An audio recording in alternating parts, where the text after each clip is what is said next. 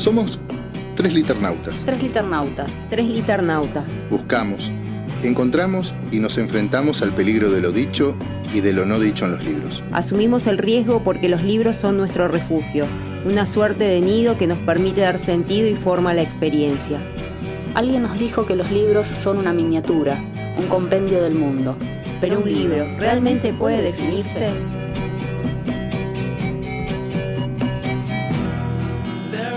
Nos habitan con vidas no vividas. Dan profundidad a un mundo inhabitable. Abren espacios en territorios inacabados. Nos protegen cuando la realidad es indiferente. Nos convocan a elucidar nuestra propia experiencia singular. Todos ellos nos permiten jugar, descubrir, gozar, asociar, perdernos. Por eso, exploramos los márgenes amarillos de viejos clásicos. Vamos a la deriva en el mar tumultuoso de los estantes. Buscamos las voces de quienes han creado mundos con palabras, palabras, con palabras. Somos tres liternautas. Somos tres liternautas. Somos tres liternautas y aquí comienza nuestro viaje entre libros y más libros. Entre lecturas, entre lecturas, entre lecturas y escrituras.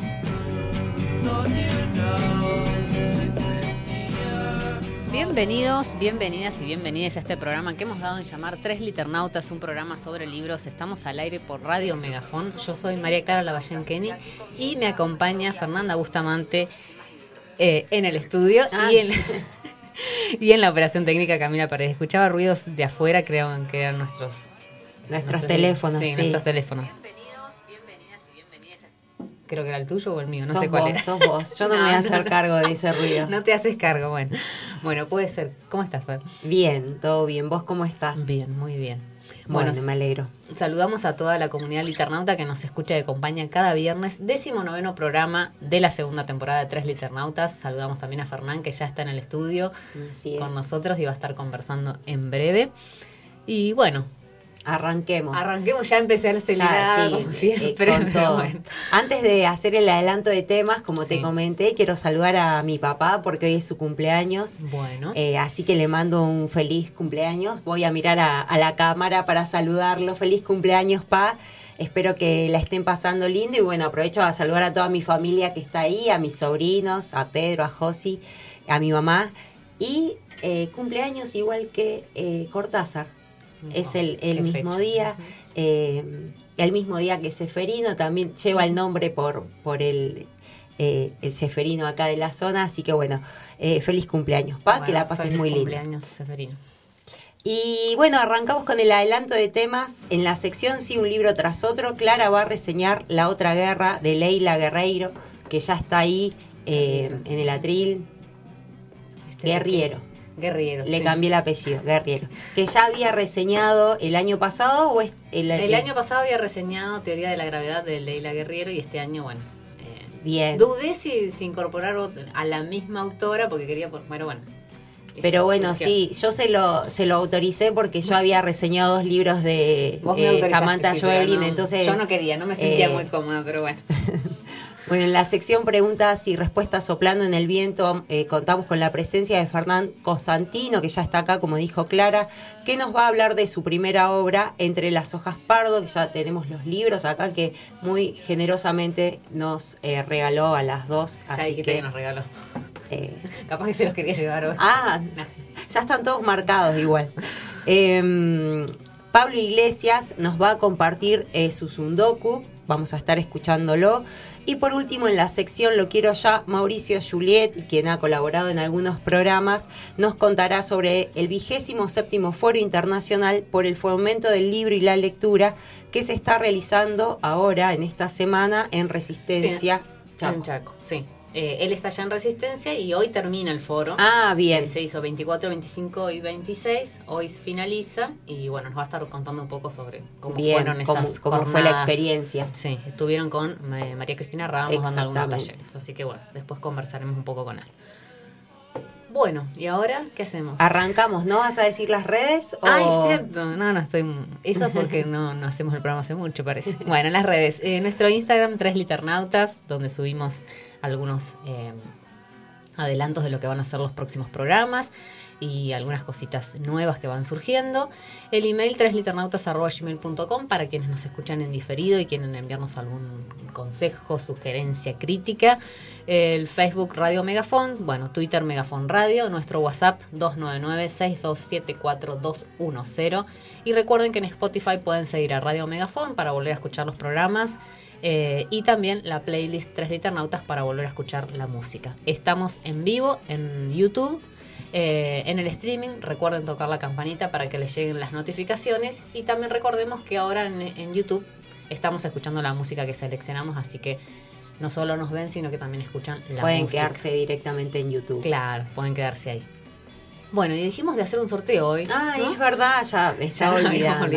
Vamos a hacer un sorteo con quienes eh, participen en YouTube y eh, en, los mensajes personales, personales o en los WhatsApp. Eh, porque, bueno, esta semana fue el día de, los lectores y las lectoras en homenaje al nacimiento de Borges. Así que vamos a hacer un sorteo. Así es.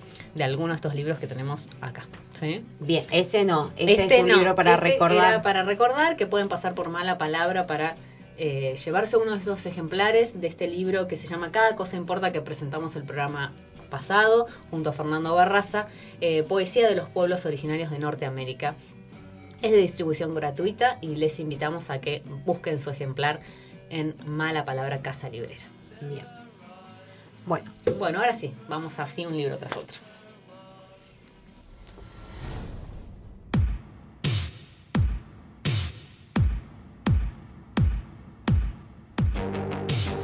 Sí, un libro tras otro.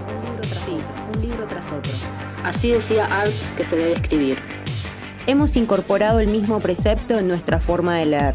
¿Qué nos fascina? ¿Qué verso nos ha dejado sin proferir palabra? ¿Con qué libro hemos sentido la violencia de un cross a la mandíbula?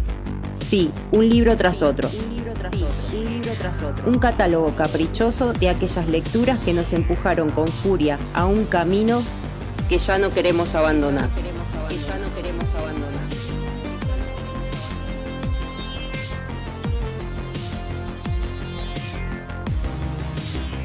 Bueno, y hoy en sí, un libro tras otro, voy a estar hablando un poquito de este libro que se llama La Otra Guerra, una historia del cementerio argentino en las Islas Malvinas, de Leila Guerriero. Bueno, como decía Fer, yo ya había hablado de, esta autora, que es escritora, periodista y editora argentina, que nació en Junín, provincia de Buenos Aires, en 1967. Escribe en diversos medios de América Latina y España, como La Nación y Rolling Stone de Argentina, El País de España, Stone, bueno, de Argentina, Gato Pardo de México, entre otros. Sus trabajos han recibido numerosos premios y es autora de más de decenas de libros, de una decena de libros, entre los que se destacan Los suicidas del fin del mundo, que también pensé en reseñar alguna vez, pero lo dejé ahí para otra oportunidad, del 2005, Una historia sencilla del 2013, Zona de obras del 2014, Plano americano del 2018, Opus Gelber, Retrato de un pianista del 2019, Teoría de la gravedad del 2019, que era el que en el que recopila esas columnas que había publicado en la contratapa del diario El País durante unos cinco años y que fue el que reseñé el año pasado. Y por último, La Otra Guerra, que es su último libro, eh, publicado en el 2021, em, bueno, eh, publicado por Nuevos Cuadernos Anagrama, y ya eh, lleva la tercera edición, así que es un libro muy vendido. Siempre me gusta contar un poco cómo llego al libro, ¿viste? Así que bueno, primero vamos a empezar por ahí. Llegué a este libro por dos caminos. El primero, la, uno, la obra de Leila Guerrero, que realmente me, gusta mucho su estilo y esa, esta suerte de periodismo narrativo, eh, de investigación profunda y crítica, como, digamos, como el, sentido primigenio, si se quiere, del, periodismo, ¿no? De investigación. Eh, alguna vez lo vi en la librería y también llamó mi atención por su tamaño, porque es un libro pequeño que cabe en una mano y en un bolsillo y por eso me gusta. Y por otro lado, porque, eh, bueno, por Eugenia Almeida, eh, que ella nos leyó un par de páginas y comentó algunas cuestiones en un taller. Y de ahí a pedírmelo y leerlo pasaron unos días y tal vez horas. Y bueno, y hoy llega así un libro tras otro a, a la reseña, ¿no? Llega también porque es uno de los pocos libros que hablan de la guerra de Malvinas y se suma a ese decálogo que recuerda, rememora, homenajea a quienes dieron su vida en esta guerra nefasta. Se incorpora a mi, a mi lista de reseñas también porque es un libro que se ocupa de contar los otros caminos de la guerra.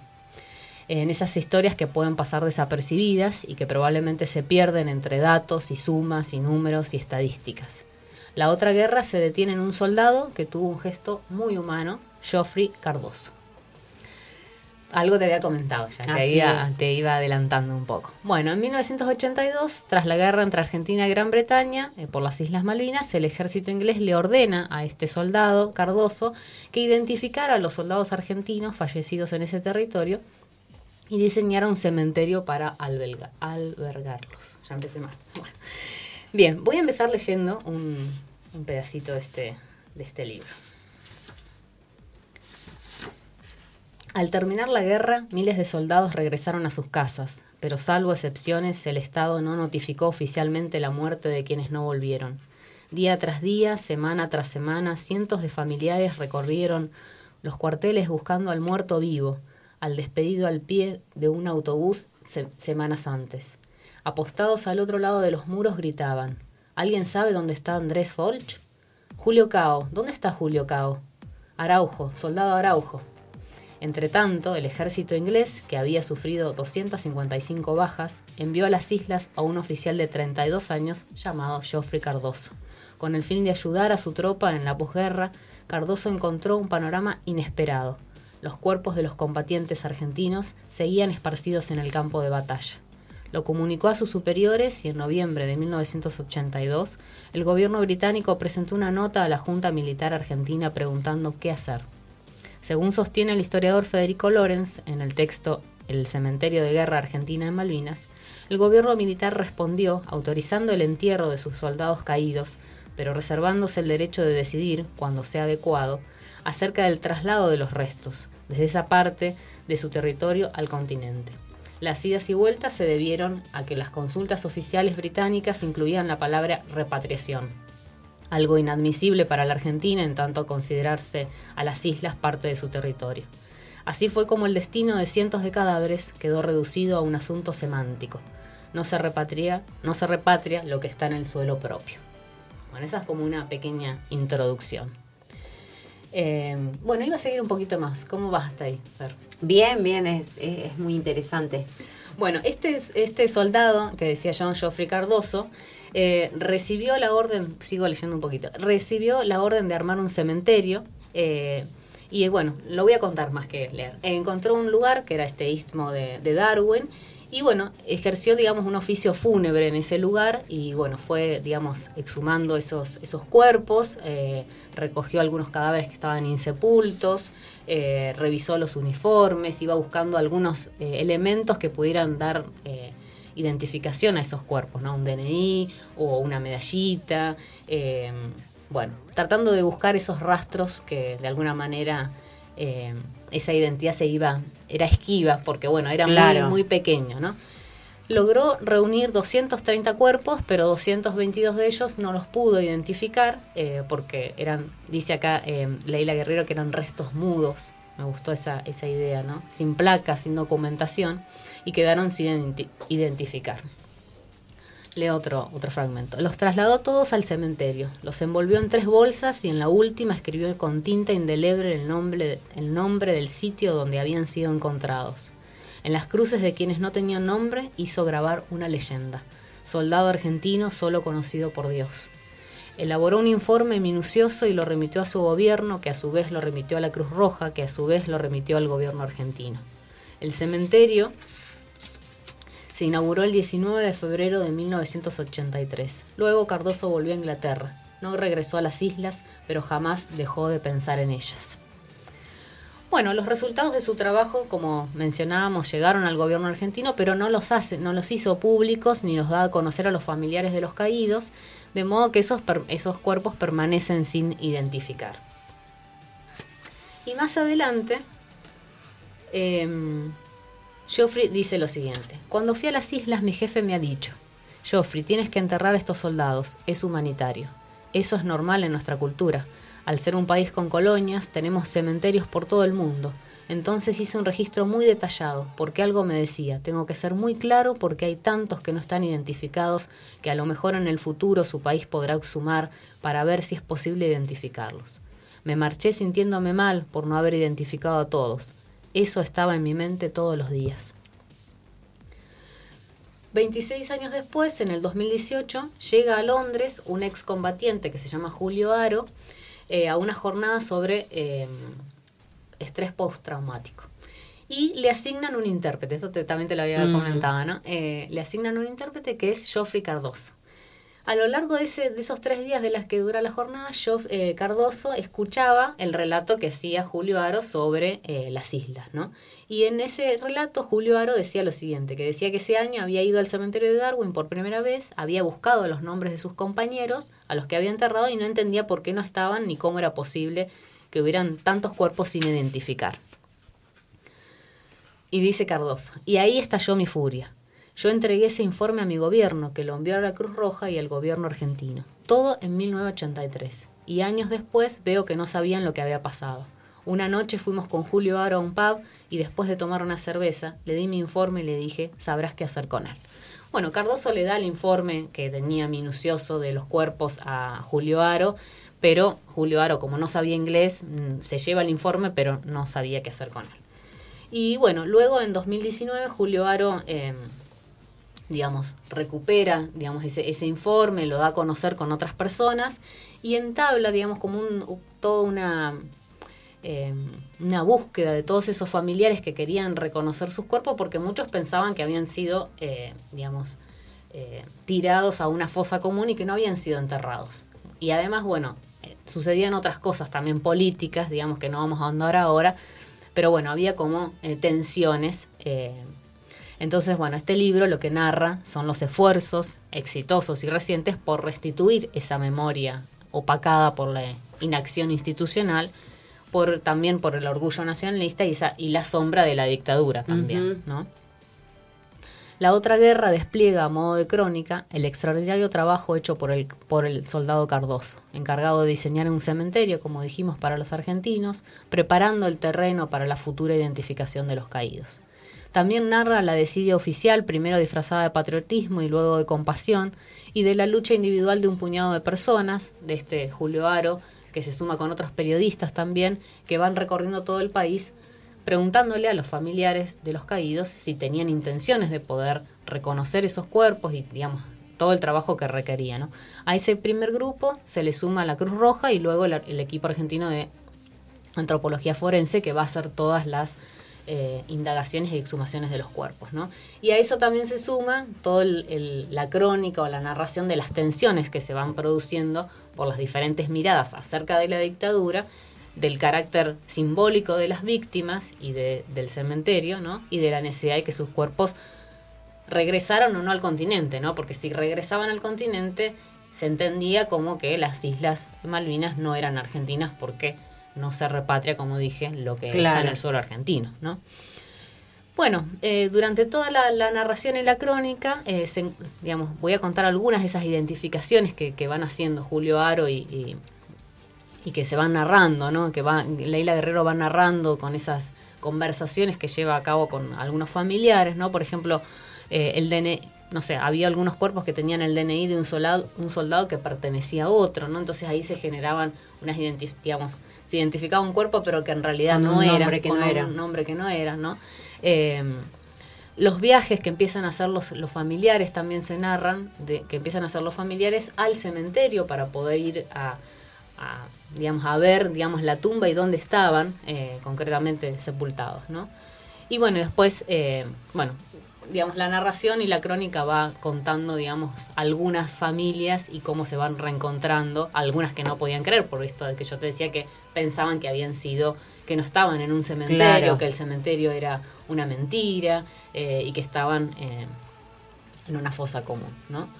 Eh, bueno, en un registro extremadamente contenido, Guerriero refleja ese vacío que se extendió, aunque parezca inverosímil, por más de tres décadas. Bueno, ya para cerrar voy a leer lo último que me pareció un detalle eh, muy interesante para contar una de las historias eh, de los familiares. Eh, Bueno, iba a decir algo más, pero ya, ya me va a salir. Es un texto crudo, ¿no? Y, ah, ya me acordé lo que iba a decir. Que en realidad, digamos, como que la narración está tan bien construida que nos olvidamos que Leila Guerrero nos está contando esta historia, que es una crónica periodística, ¿no? Creo que eso es un gran trabajo porque eh, nos olvidamos de, de- de esa imagen de periodista entrevistando, ¿no? Aparece toda una construcción narrativa, incluso hay una construcción, si se quiere, de todo el relato que, bueno, eh, el límite entre la ficción y la narración, ¿no? Es una crónica, pero bueno, eh, muy bien construida, eh, en la que nos olvidamos de, del investigador y su grabador. Claro. digamos, ¿no?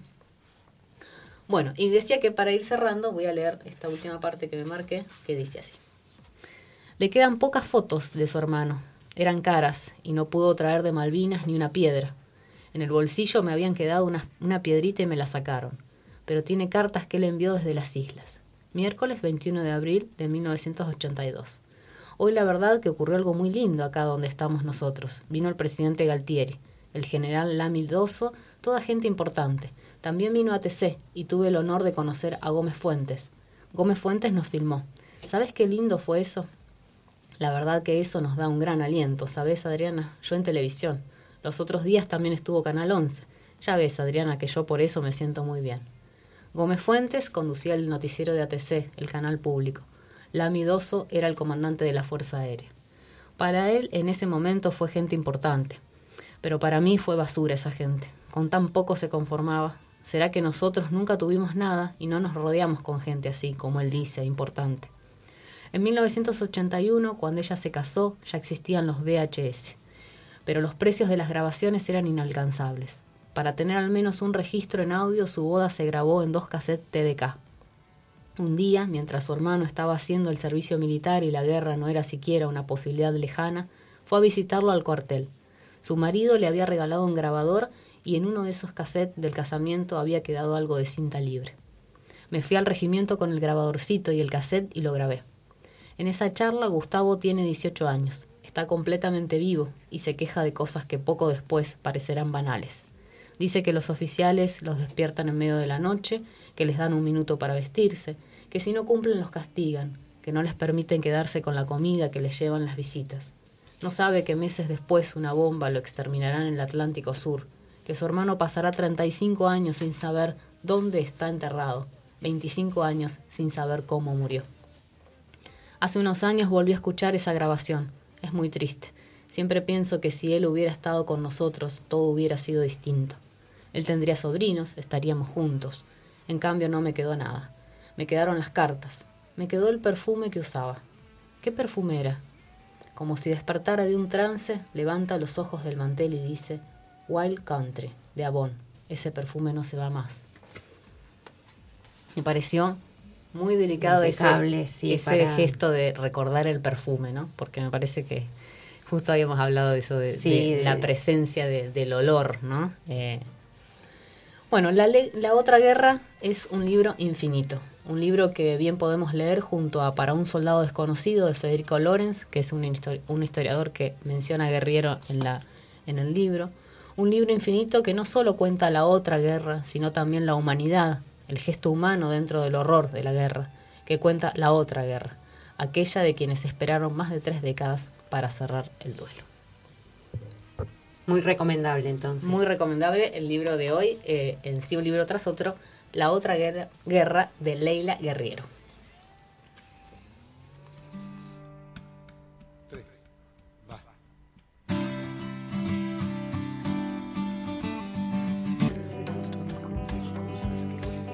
Entre la soledad de la estepa y el ajetreo vertiginoso de la ciudad, Palabras con rostro desconocido ruedan, se confunden entre las ramas del jarillal, Se cubren de polvo y frío. Se pierden en el cauce pedregoso del Limay. a veces encuentran, por azar o por urgencia, a alguien que las lee. Hoy queremos escuchar las voces de quienes han hecho rodar esas palabras. Esto es Preguntas y Respuestas soplando en el viento. El ciclo de entrevistas de Tres Liternautas. El viento me confió cosas que siempre llevo conmigo. Me dijo que recordaba un barril de tres niños. Bueno, acá estamos en la segunda parte del programa, ya con Fernán en, en la mesa. Te damos la bienvenida, te agradecemos que hayas venido hasta acá. Gracias, gracias a ustedes, un trabajo enorme. Bueno, siempre antes de, de, empezar con las preguntas hacemos una pequeña presentación. Entonces, les contamos que Fernán Paulo Constantino nació en Villa Alicurá en el año 1981. No lo pusimos acá, pero ayer habíamos estado hablando de, de la fecha. Eh, tenemos una obsesión con, con la fecha de nacimiento. eh, hoy vive en la ciudad de Cipolletti y trabaja en la biblioteca de la Universidad Nacional del Comahue. En el año 2017 participó en un taller de investigación y lectura a cargo de Javier Galarza y fue el mismo Javier Galarza quien prologó su primer libro que tenemos acá eh, a la vista, Entre las hojas pardo. Y Javier Galarza advirtió que el pulso de este libro muestra la irrupción de la extrañeza en lo cotidiano. Bueno, con esta humilde presentación te damos la bienvenida y y bueno, aprovechamos a preguntarte por, eh, por Javier Galarza, ¿no? Que, que bueno, en, en, nos enteramos que eh, falleció en esta, en, recientemente y pensábamos qué significó él para, para tu escritura y para la publicación de tu primer libro. Eh, sí, bueno, fue una noticia muy triste. Primero, hace unas semanas atrás, va, se cumplió un mes ahora, el 25. Javier me cambió completamente la forma en la que yo leía. O sea, sus, los comentarios, las charlas con las que, con la pasión que le ponía a todo lo que él vivía, eh, lo sabía transmitir también y con mucha humildad. Eh, incluso con, era, era generoso de manera desmedida, ¿no? Eh, no sé si la generosidad tiene medida, pero... es una buena pregunta. Eh, él era, él daba, yo de casualidad lo encontré porque visitaba un blog de otro poeta, Santiago Venturini, de Santa Fe, y, al lado en una columna había estaba el link a su taller de poesía, de escritura. Eh, y la escribí, inmediatamente me respondió, me invitó, tenía en ese momento una habitación en la boca que era más o menos de este tamaño donde había una cama y libros y un pizarrón muy chiquitito donde iba eh, describiendo un universo, ¿no?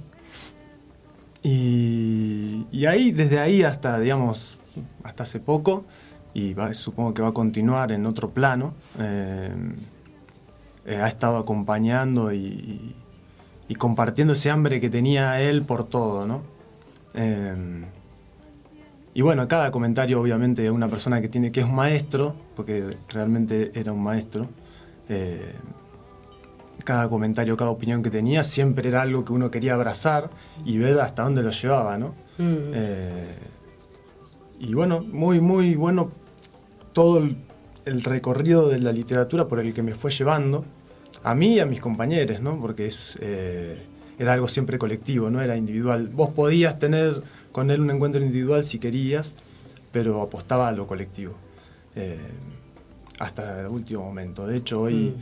eh, con las personas que por ahí no nos veíamos, ante el acontecimiento, eh, quedamos.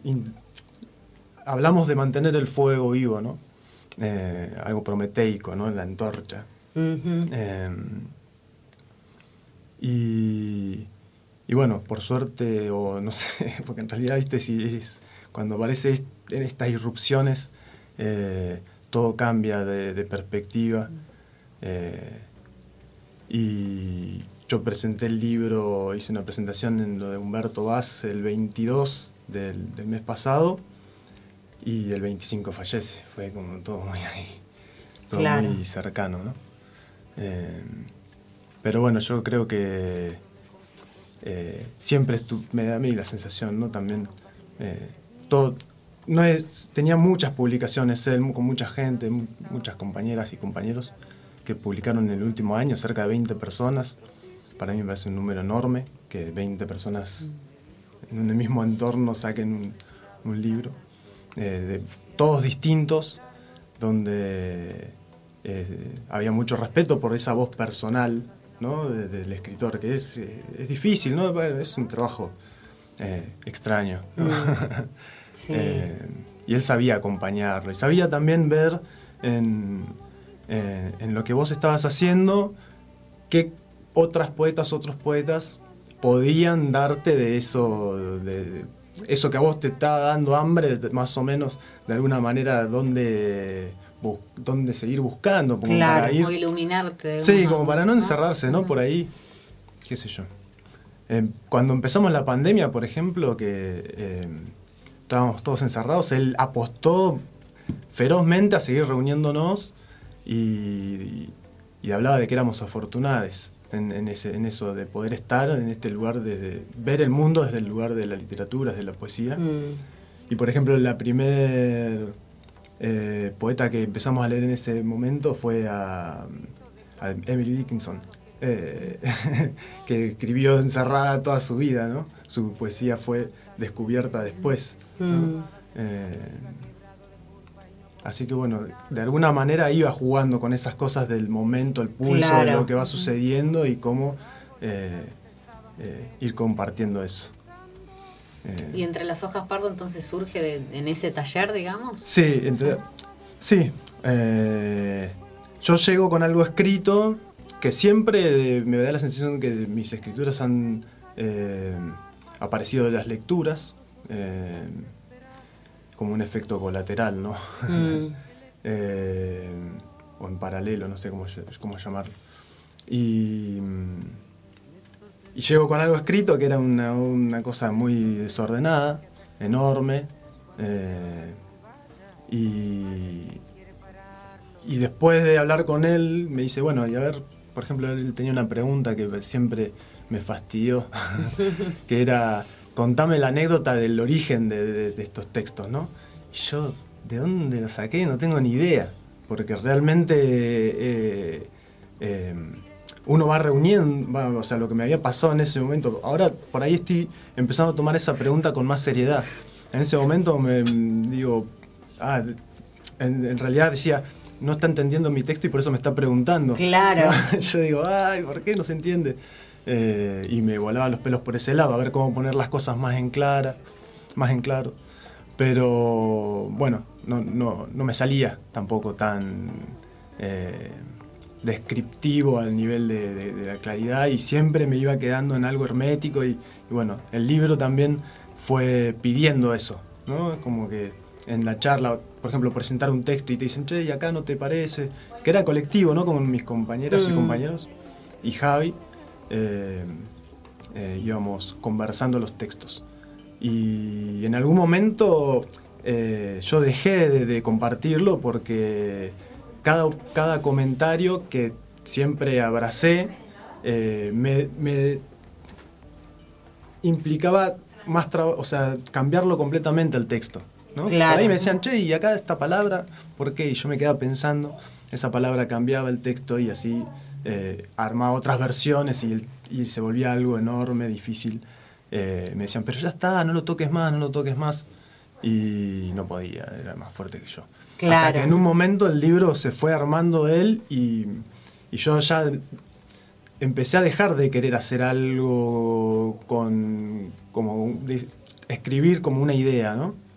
Eh, dejé que el libro vaya enseñándome cómo, cómo hacerse. Claro. Eh, eso es un proceso extraño que, va, como girando. Como que ya empezaba a tener eh, vida propia, ¿no? No, no había más que, o, ya no había forma para intervenir ahí en, en, esa obra. Totalmente. bueno, y eso es creo que de la experiencia que, que, puedo rescatar, una de las experiencias que puedo rescatar de esto es lo que el libro me fue enseñando el texto, el escribir, que va con... Yo no quería publicar y sin embargo ahora digo, definitivamente es algo que tiene que pasar. Es como mm. una parte de un ciclo que, va cumpliéndose y va, va, dejando una enseñanza, ¿no? Claro. Em, y bueno, y él insistía en que publiquemos. Eh, de hecho, en un momento le dije, yo quiero publicar con seudónimo y casi se me enoja. eh, me quedé pensando en algo, porque dijiste que esa pregunta era esa pregunta que te decía Javier era fastidiosa, y... te fastidiaba, pero sin embargo es, es una pregunta que aparece mm, eh, sobre el origen, ¿no? En tu libro, constantemente, como un tópico, ¿no? Que también lo conversábamos con Fer cuando te leíamos. Sí, sí, sí, yo creo que justo es eh, como el tema... Eh,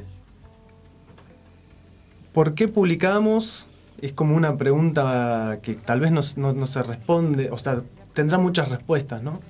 Eh, en algún punto yo me preguntaba, ¿a quién le va? Tengo, que escribir algo que le sirva a alguien, entre comillas, pensaba, que sea útil como una receta de cocina, ¿no?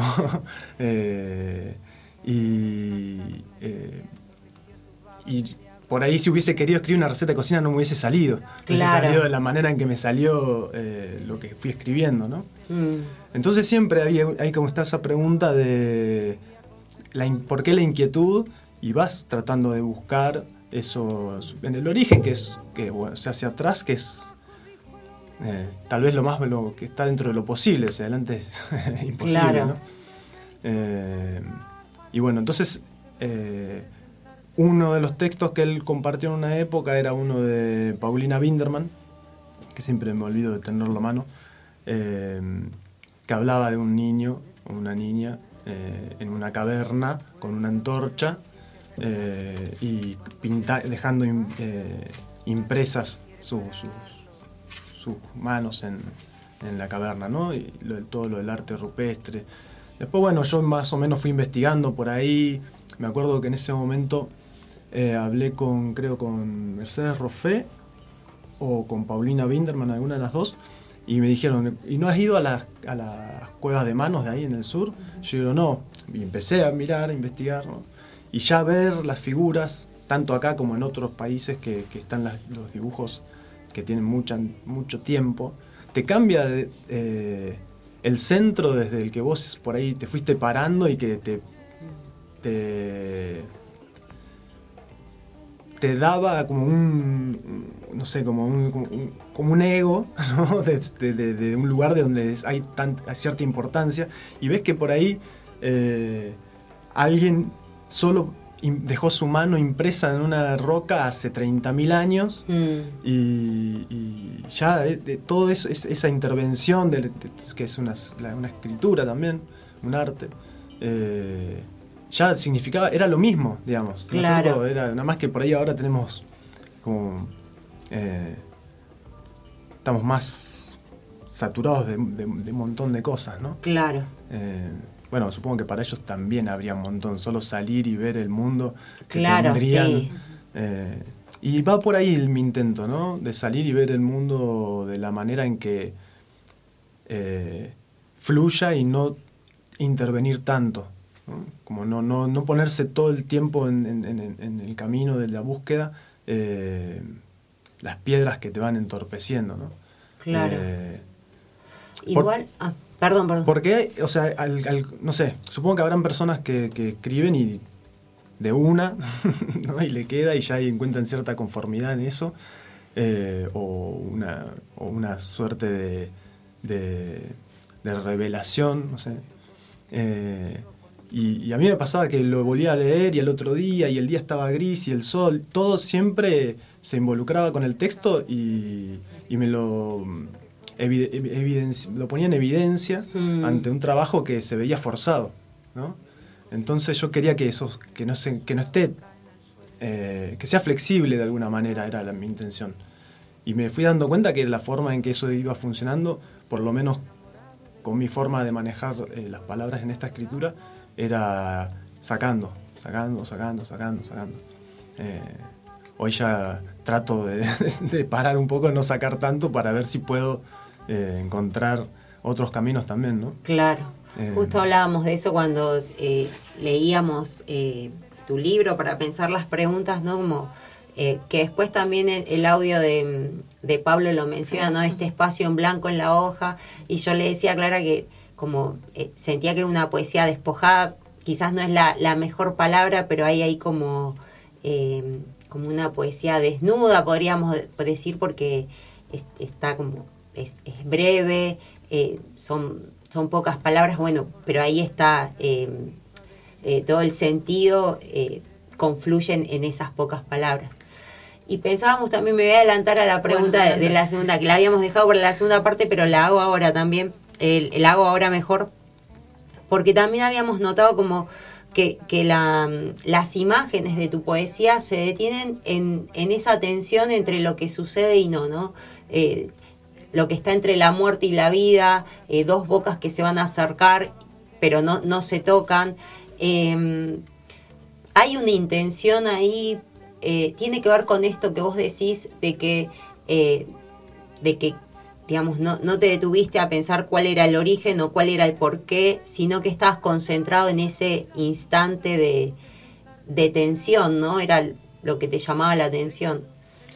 Eh, ot- otra de las, de, la- de- las ideas que estaba dando vuelta en el momento de, tener el borrador era, tenía que ver con los vínculos, ¿no? Eh, creo que ahora que me, pongo- me lo decís así, me doy cuenta que el origen de los primeros, del primer texto que era más, más, más largo, eh, tenía que ver con un con vínculo, ¿no? De hecho, estaba separado como en una parte que era una carta incompleta, se llama, era Mm. donde iban a aparecer párrafos que iban acompañando los textos y era una carta escrita a alguien. Mm, Eh, y mm, fue apareciendo en algún momento todo lo que es el otro, el otro, en, cuanto a la distancia, ¿no? Cómo es, eh, cómo es que, reconocemos a, esa otra persona que está del otro lado, ¿no? Y, qué tan difícil es también reconocerse uno mismo eh, en, el, día a día, ¿no? Entonces, eh, supongo que por la imagen que me decís, ¿cómo es que llegamos a un beso si, si realmente hay una distancia a veces imposible de, de- de- de eliminar? ¿no? mm, Entonces es un trabajo, me parece que, eh, bueno, una de las herramientas que encontré de alguna manera eh, para poder hacer esa distancia más corta o poder definirla de alguna manera es el diálogo, ¿no? Donde las palabras que juegan eh, se ponen constantemente en, en- se encuentran con las otras palabras. Claro. ¿no? Y de repente un- lo- una comunicación que en el principio podría parecer eh, algo imposible, eh, empieza a construirse. Y no es que podemos hablar de, de- de- en términos absolutos eh, de algo, sino que es algo que vamos desarrollando. Y si querías encontrar una respuesta, que te, una certeza que te dé como, cier- como algo de seguridad, y probablemente te frustres. Claro. La idea es seguir, eh, seguir construyendo, seguir hablando, seguir eh, desarrollando, vivir de alguna manera. ¿no? claro. Eh, entonces, me parece que por ese lado la distancia y cómo es que aparecemos en, en- en lo colectivo y qué papel y por qué la palabra que elegiste y cómo juega con otras personas y si significa eso, digamos, eh, de una manera bastante simple me parece. Mm, Eh, las palabras grandes también, ¿no? Como decimos algo y creemos que estamos hablando todos de lo mismo. claro. Y, todos. Hasta que empezamos a hablar fino, ya nos, nos- nos cuesta darnos cuenta que no, no, nos habíamos entendido. ¿no? Claro. Bueno, en tu primer poema leemos, voy a leer un- una partecita. Escribo a quien abraza una piedra con la fuerza de un arroyo, a la bestia que lleva su nombre, a sus ojos que ocultan el revés de las cosas. Pensábamos si tu escritura era como una, o como si, si entendías tu escritura como una forma de exorcismo, aunque no me gusta la palabra exorcismo, no encontré otra para, para explicar lo que quería decir, como un lugar que te permitió o te permite nombrar aquello que de lo contrario de alguna manera te puede llegar a consumir, ¿no? Como, como un lugar para sacar esos demonios, si se quiere, o, o domar al león, no sé, de alguna manera. Eh, en cierta manera sí. Eh, mi papá lo leyó al libro y me dice, hay una palabra que se repite mucho, que es bestia, me dice, ¿no?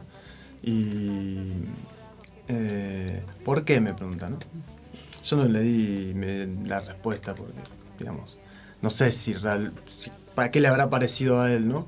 Pero mm, eh, hay algo en el diálogo, en ir poniendo palabras de cómo es que es ese ser eh, original, ¿no? Entre comillas, eh, en- con, la, con, las, po- con las posibilidades de crear todo a su manera, después fue construyéndose en la persona que soy hoy, ¿no? Claro. eh, desarrollándose a lo que soy hoy y, y cuáles eran sus inquietudes. Es esa distancia también de- del origen y el presente y, y dónde de alguna manera eh, si hoy me siento, por ejemplo, encerrado en una ciudad y quiero irme a la montaña o al bosque, eh, por- me lo está pidiendo, o sea, le- cuán fiel le estoy siendo a eso, a eso, a esa, supongamos, verdad interna, ¿no?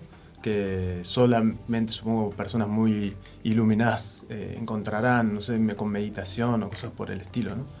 Entonces, y para mí es un niño, Mm, no es un viejo. O, o los viejos cuando llegan a la iluminación se comportan como niños, no sé. mm. Pero eh, encuentran en, en eso, ¿viste? En jugar en un arroyo, en las piedras, en el viento, en un árbol, eh, en un gato, ¿no? Todo eso, todo eso que es eh, la una simpleza que lo inunda, ¿no?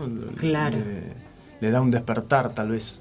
Mm. Eh, por ese lado creo que la- las cosas sencillas como esas iban en busca de eso, de esa bestia, ¿no? Claro, Que me escuche, que me discul- me disculpe. claro, me disculpe por, ser, por estar tan armado, digamos, tan a la defensa con todo por ahí. claro. ¿no? En este mundo. Eh, Fernán, no sé si dejamos la, la siguiente pregunta para después de- Sí, del tema musical, pero quizás puedes cerrar esta primera parte de la entrevista con alguna lectura, alguna de las poesías y ¿Algún- vamos después a la- ¿Alguno en particular o al azar? No, al el que azar, vos- sí, azar. que vos quieras. La bestia, justo.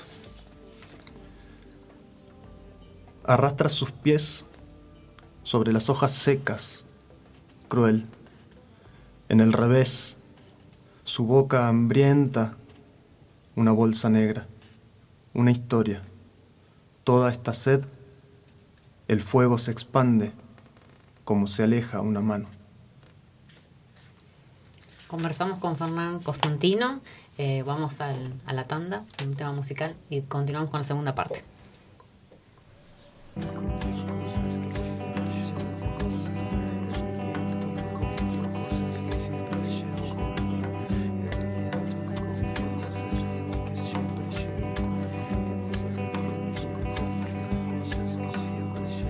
viento me confió cosas que siempre llevo conmigo. Me dijo que recordaba un barrilete y tres niños. Ahora sí, estamos Ah, en bien. la segunda parte de la entrevista conversando con Fernán Constantino y vamos a hacer otra otra, Otra, sí, presentación. una, que- una segunda Una presentación. segunda presentación. Eh, bueno, les, les contamos que Fernán publicó este libro por ediciones El Mono Armado y que tiene ilustraciones de Debo Palabras, ¿sí? Eh, no solo la ilustración de la tapa, sino que dentro del, del texto también se, se pueden encontrar con estas ilustraciones. Y esta publicación fue este año, recién nos comentaba al principio eh, que fue hace muy poquito, así que los y las invitamos a, a conseguir este libro precioso. Que está en mala palabra, ¿no? Está en Sí. mala palabra. Bien. Bueno, continuando un poco con, con la charla y la conversación, eh, alguien dijo que el primer poema y el último son como, no sé, constituyen como de alguna manera como los pilares de esta obra poética, ¿no? Eh, ¿Cómo fue para vos pensar tu primer poema para tu primer libro? Eh, no, los, no los fui a escribir. O sea, el orden en el que quedaron, salvo el último, eh, fue, fue así desde el, el comienzo. En realidad, yo me encuentro con el texto a partir de otros textos en, ese, en esa totalidad. ¿no? Y la- el- el- lo, lo- lo ambicioso, entre comillas, de, de- de- que se me presentaba era poder armar algo que justamente eh, lo que quería era que cada texto sea independiente, pero a la vez dependiendo del todo, ¿no? Mm, Me parece que no lo, para mí, a mi parecer, no logro el independiente, porque creo que se lee eh, en una totalidad. Pero eh, fue así, fue el primero desde el comienzo. Supongo que en, tras correcciones, ahora no lo recuerdo claramente, pero eh, cor- corrección tras corrección, todo iba eh, em, buscando una armonía que comenzaba desde, desde el principio. ¿no? Desde Que- ese sí, primer poema. origen. Sí, sí, porque siempre. La manera en que lo corregí fue pr- el- los primeros cinco. Una vez que encuentro los primeros cinco eh, como con una forma, paso a los siguientes y demás, ¿no? Entonces, todas las semanas me proponía de 10, 5 y hasta completarlo. Después volví a empezar y otra vez al comienzo, ¿no? Hasta que más o menos todo logre un filtro eh, medio eh, con una, una, suerte de forma. Eh, y el último em, lo intercambié, creo que era, no era el último exacto y lo, hice un enroque mm. y quedó, lo modifiqué un poco para que vaya concluyendo. Bien pero no me fue sencillo pensar en una serie, eh, en algo como en objeto libro. Eh, fui cortando hasta que... Eh, o sea, fui buscando que los que formaran la serie estuvieran en diálogo entre sí, ¿no? Y mm. los que quedaron afuera, no, se vieran expulsados. Y son otros borradores que quizás algún día encare. Me llama la atención esto porque antes dijiste que tus poesías también fueron como recortadas o que le fuiste quitando y, bueno, el libro entero también eh, hiciste eso, ¿no? De, ir quitando, como una necesidad de, encontrar ahí el núcleo eh, que formara tu obra. Sí, fue, fue ese el trabajo, me parece. Eh, sacando lo que sobraba. Mm como descubriéndola un poco, ¿no? Entre todo ese trabajo, ese proceso de escritura, bueno, había que descubrir lo que finalmente iba a ser tu, obra. Sí, sí, sí. Siempre la, la imagen que me queda como presente siempre, no sé si debe ser por, por haber estado siempre en la región, eh, es para mí es el agua, el viento, o sea, algo mm. que, vaya, eh, que te vaya como modificando, ¿no? Mm. Y eso de alguna manera eh, creo que intenté, intento imitar también la escritura en la corrección, ¿no? Como en tratar de ir viendo qué es lo que, lo que se queda, ¿no? Por eso también creo que la piedra aparece como símbolo en varios lugares. Eh, si no es acá, en algún otro borrador. y, está en eso, en, en algún punto en, esos elementos, ¿no? lo que te hace sentir, ¿no? Que, ¿Por qué elegís, justamente como decía mm. antes, ¿no? ¿Por qué elegís estar en el bosque y no en la ciudad? ¿O por qué eh, vas al mar y, estás ahí y qué pasa ahí, ¿no? Claro. Eh, Cuando te leíamos pensamos, bueno, hablando ya de, la estructura de, todo el proceso, ¿no? Eh, observamos estos tópicos, ¿no? Algunos ya los mencionamos, pero bueno, decíamos la bestia, los círculos, el jardín, la lengua, la distancia, ¿no? de alguna manera crees que son los tópicos que estructuran todo el proceso de, escritura y que los otros tenían otros tópicos tal vez? Sí, sí, sí. Eh, supongamos que el jardín era el que, uno de los principales, ¿no? Y, también eh, en algún momento algo que, quiso hacerse presente y, y, tomar así como la dirección era algo que tenía que ver con la magia. Y eh, bueno, tengo justo hoy que le contaba em, a unos amigos que, una de mis hijas, en un momento íbamos caminando y, por la ciudad y íbamos viendo los, patios de las casas, las flores, ¿no? Como, como cada casa tiene su mundito, ¿no? Mm. Y, y ahí de repente me dice, papá, ¿por qué se originó el mundo? O cómo es que estamos acá. Yo le digo, no, no tengo ni idea. Digo, pero hay, hay teorías, digamos, que vos podés, si querés, más o menos ir investigando y te dicen que ahora no sé cómo lo podríamos comprobar nosotros, que somos simples mortales, ¿no? y, eh, pero en algún momento, por alguna razón, se, generó. Y ella me dijo, ah, entonces eh, la razón por la, que, por la que estamos acá es por la magia. ¿no? Y me pareció algo tan simple y que yo me, quedé ahí, ¿no? Con esa verdad, eh, con su verdad, mm. y que supongo que será ella sin estar, digamos, metiéndose en una biblioteca para, para pensar el origen, ya lo, ya lo tenía claro ahí en ese momento. Eh, y eso en, algún momento me, me, fue como marcando una dirección. Eh, la poesía como, como palabras que, que, que nombren algo, eh, que puedan despertar algo, que sea, bueno, todavía no lo tengo muy, muy pensado, pero algo de lo sagrado, ¿no? Mm. Eh, como, los, como la música, ¿no? Que por ahí...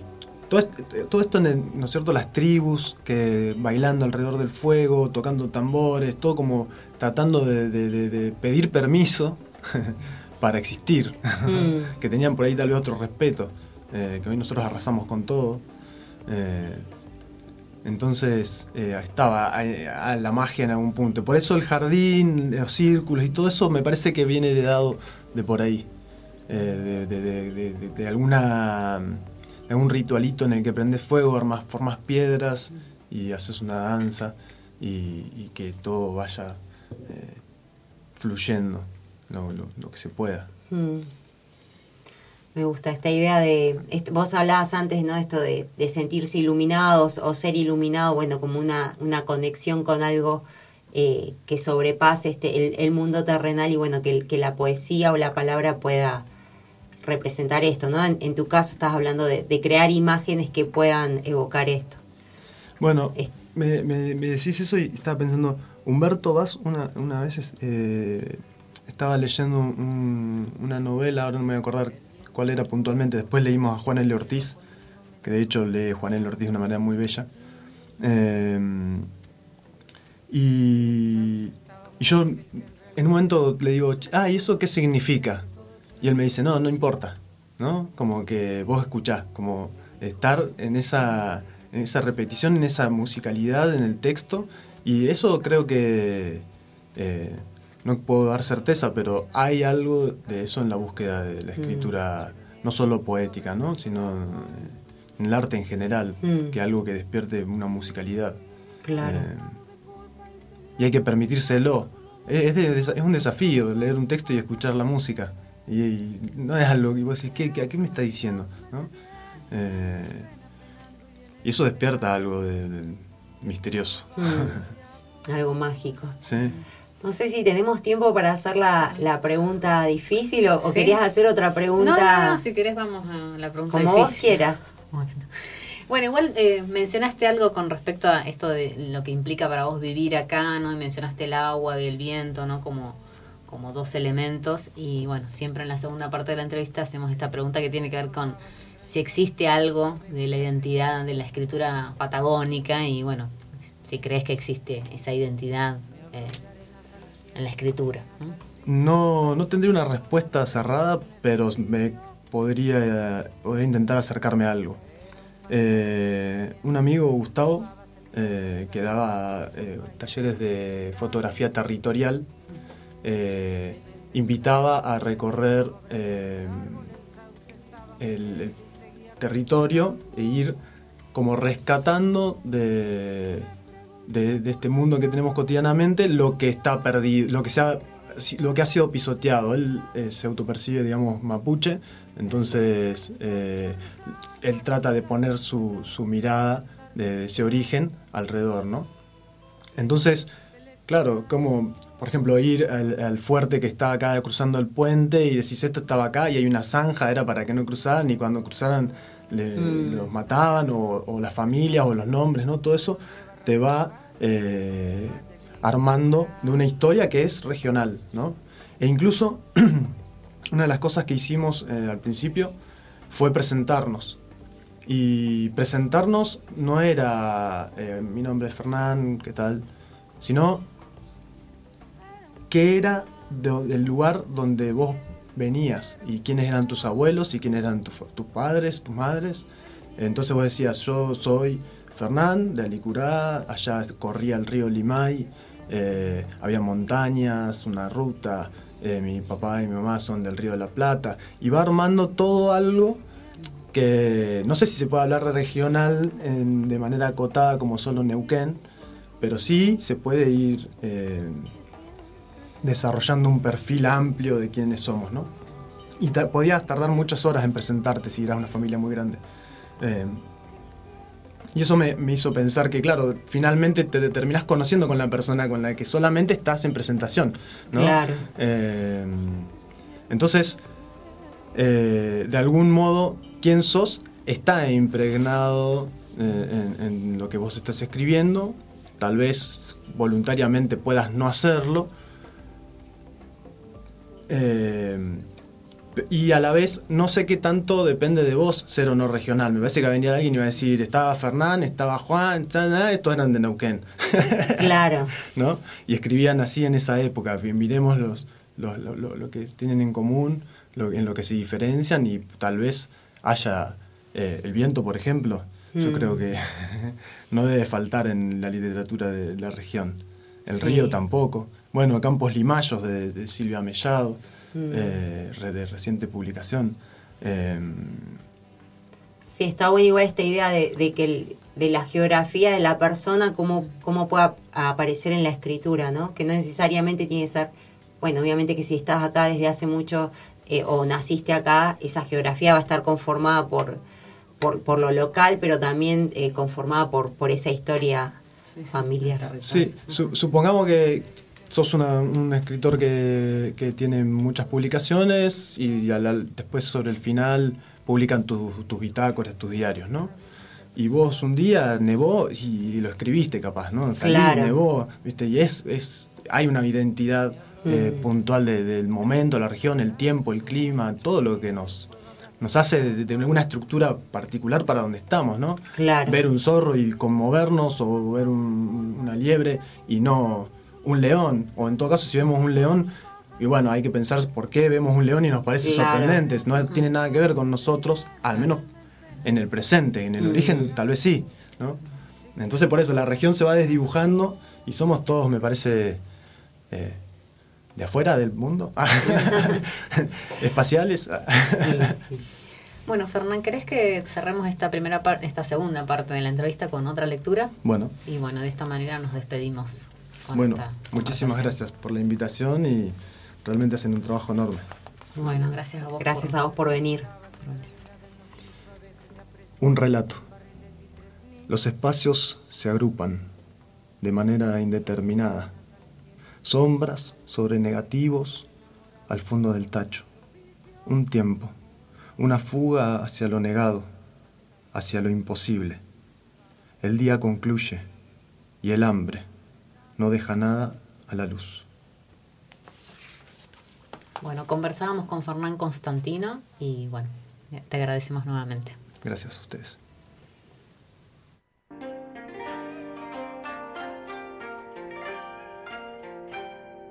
En japonés, sundoku es un término que refiere de manera literal a una pila de libros a los que volvemos todas las noches o aquellos que siguen ahí esperándonos.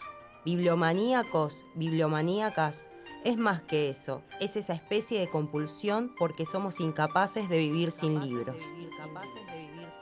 En Tres Liternautas nos interesa conocer qué libros habitan esos sundokus, esas torres de Babel que pueblan nuestras mesas de luz.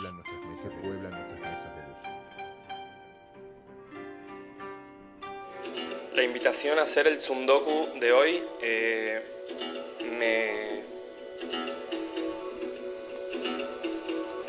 me pone en movimiento, entonces me dedico y leo esos libros, entonces la pila de libros deja de ser un tsundoku. Jules Solar, entrevistas, artículos y textos inéditos, es una edición argentina, pareciera que está hecha en Microsoft Word. Eh, tiene textos inéditos de Jules Solar, es muy interesante. Tiene los artículos que este artista publicaba en los años 20 en en diferentes medios, pero y hay entrevistas también que le hacían a él, no sé, un título te leo, por ejemplo, para que te des cuenta de cómo, del nivel de textos que hay. Jugar con las estrellas y hacer casas de arroz. Estas son las ocupaciones intrascendentes en apariencia, pero todo lo contrario en realidad del astrólogo Jules Solar y la profesora de manualidades Elena Castro de Bordigoni. Bueno, ese es un título de una entrevista. Después hay temas eh, como conferencias, creo, y una, sección que se llama Visiones Místicas. Y, eh, por ejemplo, hay una conferencia sobre lengua que ofreció Jules Solar en el Archivo General de la Nación. Eh, hay un texto también que se llama Una vieja forma paranoica de publicidad, el potlatch. Que bueno, son temas que me interesan y la verdad que conocer más a Jules Solar es una, una cosa medio de aventura porque tiene que ver con lo místico, lo que no se sabe, lo desconocido, lo que está oculto. Entonces, bueno, ese es uno de los libros. Brujería y contracultura. Brujería y contracultura gay de Arthur Evans. Es un libro que investiga como la relación histórica que hay entre la conformación del patriarcado, el capitalismo y el Estado y lo analiza desde un lugar de, de cómo la persecución a la cultura disidente, a la cultura gay, eh, viene ya desde lo que se llamaba como el paganismo, cuando el cristianismo, y no sé, no sé mucho de historia. Entonces eh, investiga diferentes cortes históricos, por ejemplo Juana de Arco, eh, bueno, por ejemplo habla de las hadas, habla de la homosexualidad y la guerra de clases, habla, hay capítulos que se llaman como magia y revolución. Bueno, la edición es una edición de ediciones precarias, eh, una editorial neuquina muy copada y bueno, lo compré porque era el último que le quedaba y es un librazo. ¿Vieron de esos libros de 400 páginas? O sea, no tiene nada que envidiar, envidiarle a Paidós y a Gredos porque es un librazo de corte histórico, académico, que está muy bueno y es una edición exquisita la prolijidad de esta editorial.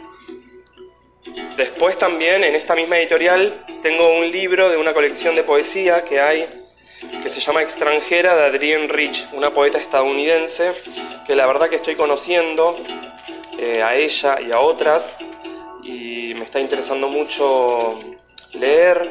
En este, en este caso es una edición que no sé si fue un título de la autora en vida, pero tiene poemas, entonces es una antología, pero no hay mucha información para textual, o sea, dice extranjera Adrienne Rich y empieza a poner poemas uno atrás del otro traducidos al castellano.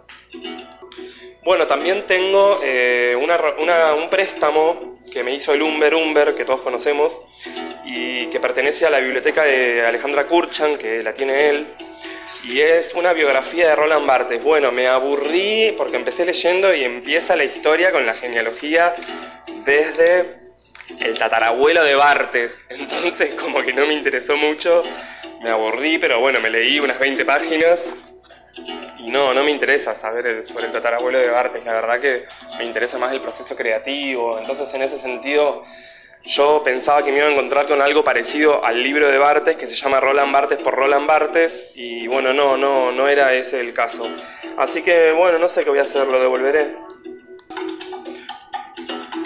Entre las hojas pardo de Fernán Constantino, un libro de poesía de una editorial que se llama El Mono Armado. Eh, bueno, estuve en la presentación hace poquito. Este, es un libro interesante, tiene unas ilustraciones de Debo Palabras que están buenísimas también. Eh, me encanta porque lo tengo dedicado y este pertenece a mi biblioteca de, de poesía de autores vivos, conocidos en carne y hueso, que tiene la dedicatoria, entonces creo que viene a formar parte de una sección re importante de mi biblioteca que tiene que ver con, la literatura de la gente viva, con la literatura que todavía no, tiene que ver mucho con los libros, sino con las personas. Eh, así que bueno, lo tengo. Estoy, lo intervine así con carayones y me gusta hacer eso. Ya que no los veo como libros, a esos libros, sino como algo que me dio alguien, los veo como un regalo, los veo como una adquisición que tiene que ver con, con que me lo dio alguien, que lo vi, que me lo dio. Entonces los intervengo, me doy ese, esa libertad. Así que bueno, también tengo ese. Y bueno, se hizo muy largo el Sundoku, creo que es lo que me salió hoy. Así que bueno, esto es lo que estoy leyendo y, y bueno, me quedó uno en realidad, que es cómo la puntuación cambió la historia que es un texto académico, filosófico, erudito, sobre el tema del espacio en blanco entre caracteres, el tema de la imprenta, el tema de la escritura en la Edad Media y luego cómo fue evolucionando la aparición de los caracteres, de los signos de puntuación, y eso lo ve el autor en términos de, eh, de signos de civilización, dice. Bueno, esto por hoy. Eh, bueno, un beso.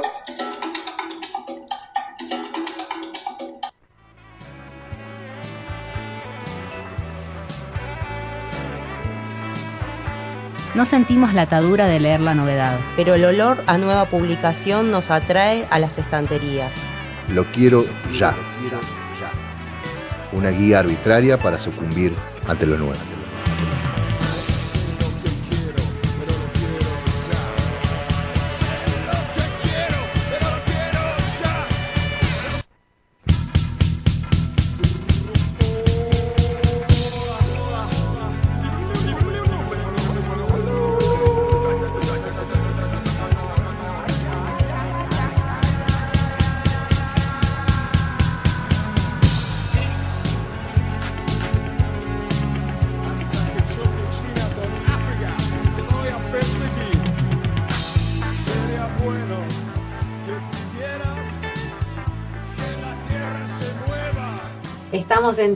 En Lo Quiero Ya, un Lo Quiero Ya especial porque estamos en comunicación con Mauricio Giulietti, quien está en el vigésimo séptimo Foro Internacional por el Fomento del Libro y la Lectura en Resistencia Chaco.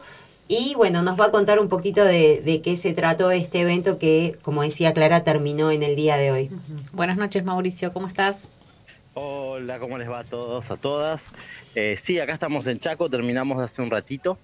Eh, bueno, el foro, viste, con- vieron, convoca a toda la parte norte, a todo el país, pero sobre todo a toda la parte norte de, las provincias. Es impresionante, casi 2.000 docentes que se agrupan en torno a la lectura y al libro.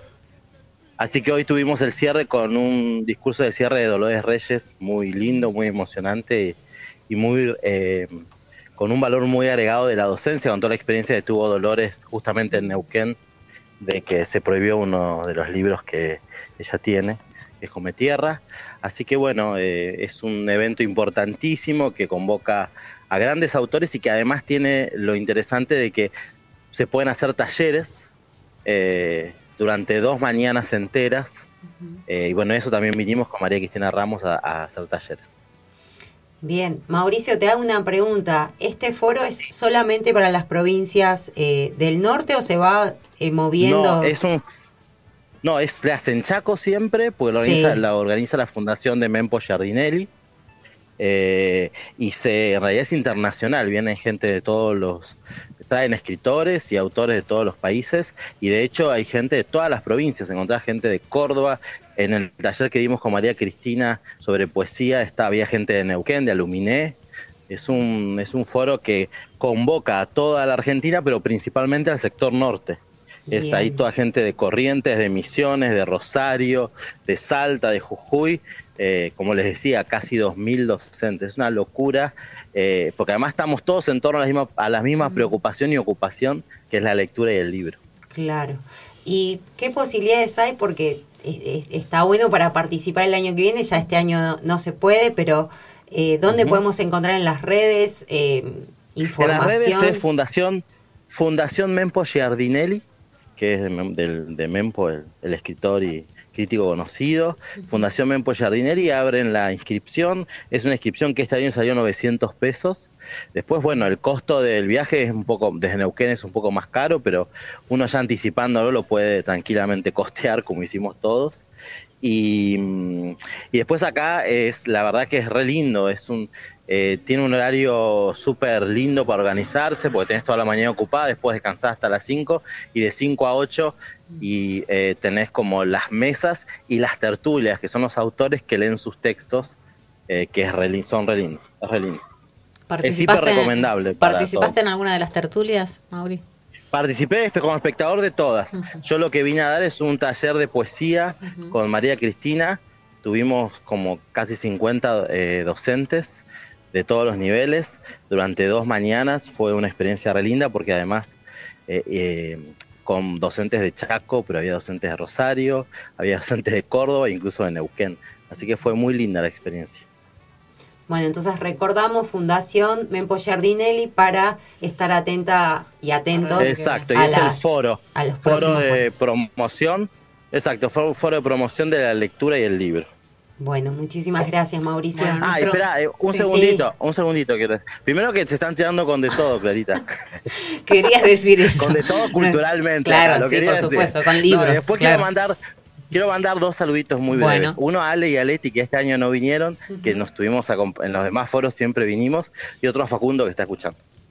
Bueno, buenísimo. Bueno, ¿Listo? Mauricio, Gracias, eh, chicas. muchas gracias por eh, comentarnos un poco sobre el foro eh, y bueno, agradecemos la comunicación. También le mandamos un saludo grande a María Cristina.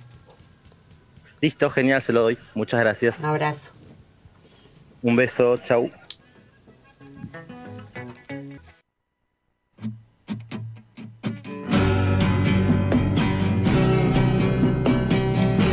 Bueno, y Tres Liternautas llega a su Llega fin de esta manera.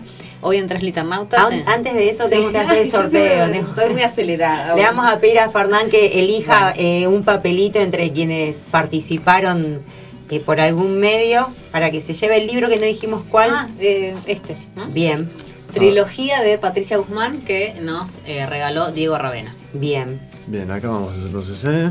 ¿El que queda? Está. A ver. ¿Crees? María Esther Baña, Ah. que ya se había ganado el libro eh, también en el, en el sorteo Bueno, anterior. Felicitaciones. Bueno, en- va a estar agradecida por, Sí, por sí, el regalo. está. está con suerte en estos, en estos sorteos. Bueno, y ahora sí, ¿no? Tres Liternautas llega a su fin. Hoy en Tres Liternautas, en sí un libro tras otro, reseñé y recomendé la lectura de La Otra Guerra de Leila Guerriero. Conversamos con Fernán Constantino sobre su libro Entre las hojas pardo, su primer libro publicado recientemente. En la sección Sundoku, Pablo Iglesias nos contó que está leyendo un libro sobre Sur Solar, cómo la puntuación cambió la historia, Brujería contra cultura gay, Extranjera de Adrián Reich, Entre las hojas pardo de Fernán Constantino y otros libros más que después voy a, compartir en Instagram. En la sección Lo Quiero Ya conversamos con Mauricio Giulietti sobre el vigésimo séptimo Foro Internacional por el Fomento del Libro y la Lectura que se realizó en Resistencia Chaco el 25, 26, eh, 24, 25 y 26 de agosto, eh, organizado por la Fundación Mempo Giardinelli. ¿Qué temas de música escuchamos hoy? Escuchamos El Desembarco de León Gieco, que se encuentra en el álbum El Desembarco del año 2011. El cover, Cómo, las, cómo eran las hojas, por Salva Pantallas, y el tema pertenece a Babasónicos, a su álbum Mucho, del año 2018.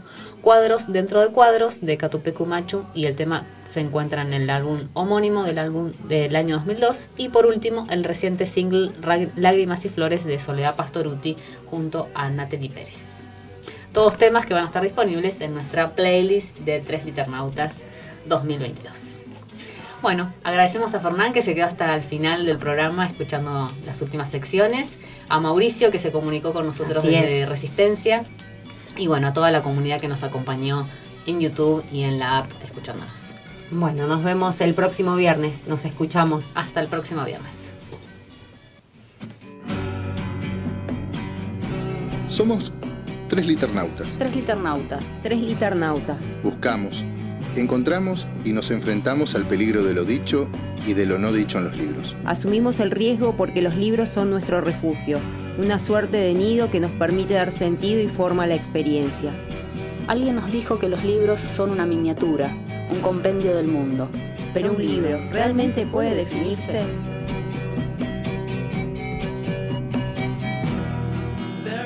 Nos habitan con vidas no vividas, Dan profundidad a un mundo inhabitable. Abren espacios en territorios inacabados. Nos protegen cuando la realidad es indiferente. nos convocan a elucidar nuestra propia experiencia singular. Todos ellos nos permiten jugar, descubrir,